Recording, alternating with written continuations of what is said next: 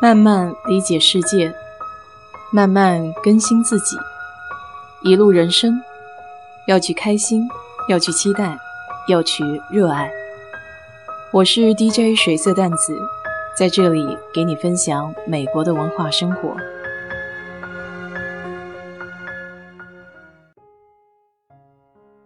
前两个礼拜出公差到荷兰去了一趟。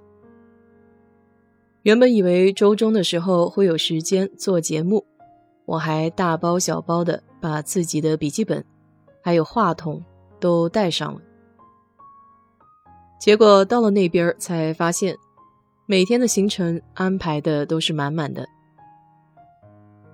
不仅早上要到公司里去上班，晚上下班的时候还得和同事们一起吃饭。这欧洲人吃饭就像开派对一样，一顿饭不吃个三四个小时是不肯罢休的。所以几乎天天到酒店，基本上都要到晚上十二点钟了。这么忙的行程，哪里还有精力在做节目呢？所以在这里给那些期盼我节目的朋友道个歉。荷兰这个国家，我并不是第一次去。上一次正好就是在疫情之前的二零一九年，我还记得那个时候的下半年几乎是马不停蹄，从荷兰到英国，再到加拿大，然后又回了一趟中国。也许是冥冥之中遇见了这之后不再会有机会出去旅行，所以就在短短的半年时间内。把这几个国家都走了一个遍。一九年去的时候，正好是秋天的时节，也就是九月份。当时是第一次去，我还带了很多夏天的衣服。结果到那边之后，冷得受不了了，还得在当地买了一件厚的外套。这一次去正好恰恰相反。因为上一次经验告诉我，那边的气候会稍微凉一些，所以我带了很多厚的毛衣。可到了之后才发现，原来厚的毛衣根本派不上用场。大多数的人里面还穿着夏天的衣服，只不过早晚凉的时候加了一件外套而已。这下又尴尬了，只好去当地的优衣库又买了两件 T 恤衫。好笑的是，这 T 恤刚一买，天气就开始转凉起来，也就在一两天的时间之内，我的厚毛衣居然又派上了用场。同事们笑着说：“是因为我们从德州把太阳给带过去了。”说来也巧，去的那几天只有一天下了一点细细的毛雨，其他的天气几乎不是多云，就是大太阳的晴天。这也让我对当地的景色又增添了几分好感。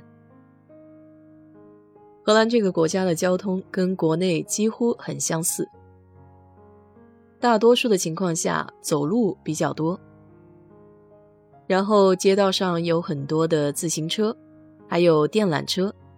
如果是城市之间的话，也有火车相通。因为是公务舱飞到了荷兰，所以大部分的时间在飞机上可以躺着，也可以稍许休息一下。下飞机以后，耽搁时间比较长的地方就是要过海关。其实荷兰的海关相对而言还是比较宽松的。等我排到那里的时候，他们其实也就问了两个问题：为什么到荷兰来？你在美国住在哪个州？简单的两个问题就给放行了。阿姆斯特丹机场出来以后，清一色的都是特斯拉的出租车，大鹏展翅的车门，还有硕大的 GPS 屏幕，几乎占了半辆车顶的透明车窗，着实让同行的美国同事惊叹了一番。不过和同事聊天的时候。也发现现在购买电车的一些挑战。这位同事住在欧洲，那么欧洲几个小国家之间呢，相对是比较近的。于是他就选择开车到阿姆斯特丹，并不是乘坐飞机。但在用电车出行之前，他必须要把所有的充电桩在地图上给标记好。可俗话说，这计划赶不上变化。虽然是在地图上标记了充电桩，但结果开到那里才发现。这个充电桩早就已经废弃了，这下他自己就稍微有一些小紧张，但是还好，毕竟在附近还有一个充电桩。可开到那边才发现，充电桩是锁在一个栏杆里面的，他们并没有办法开进去。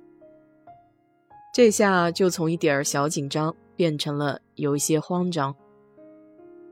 最后好不容易找到了一个充电桩，可是应用并不匹配，他还得重新下载一个新的应用，才能够实时的充电。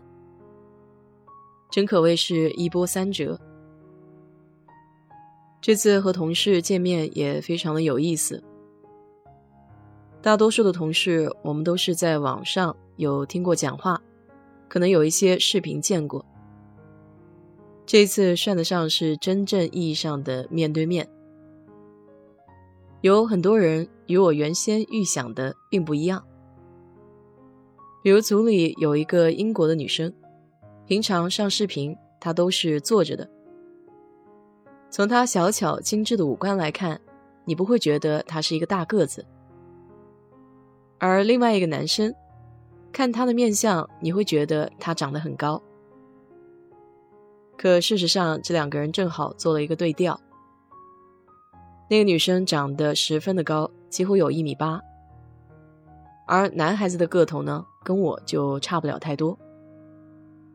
连我老板也笑着说，他虽然以前已经知道这个女生比较高，但真正见了面才知道，原来她是那么的高。还有一位女同事，我们原来一起工作的时候。在视频上看她，你会觉得她挺严肃的。这次同事之间不仅有工作上的接触，而且在私底下我们会一起吃饭聊天，所以也了解了这个女同事的另外一面。在生活中的她和在工作中的她，完全就是两种性格。在生活里，我们俩其实非常能聊得来。也觉得更加的亲近了。天南海北的同事能够在一处相聚，是一件挺开心的事情。当同事之间的关系超越了工作本身，也不失为一件美好的事情。虽然我们常说公私得分明，但私下的这种微妙关系的牵连，确实会让在工作中处理事情起来变得更加的顺滑。总之，荷兰这一趟出差对我来说是不虚此行，认识了更多志同道合的朋友。你呢？最近这两周过得好不好？有没有什么新鲜事愿意和我分享呢？好了，今天就给你聊到这里吧。如果你对这期节目感兴趣的话，欢迎在我的评论区留言，谢谢。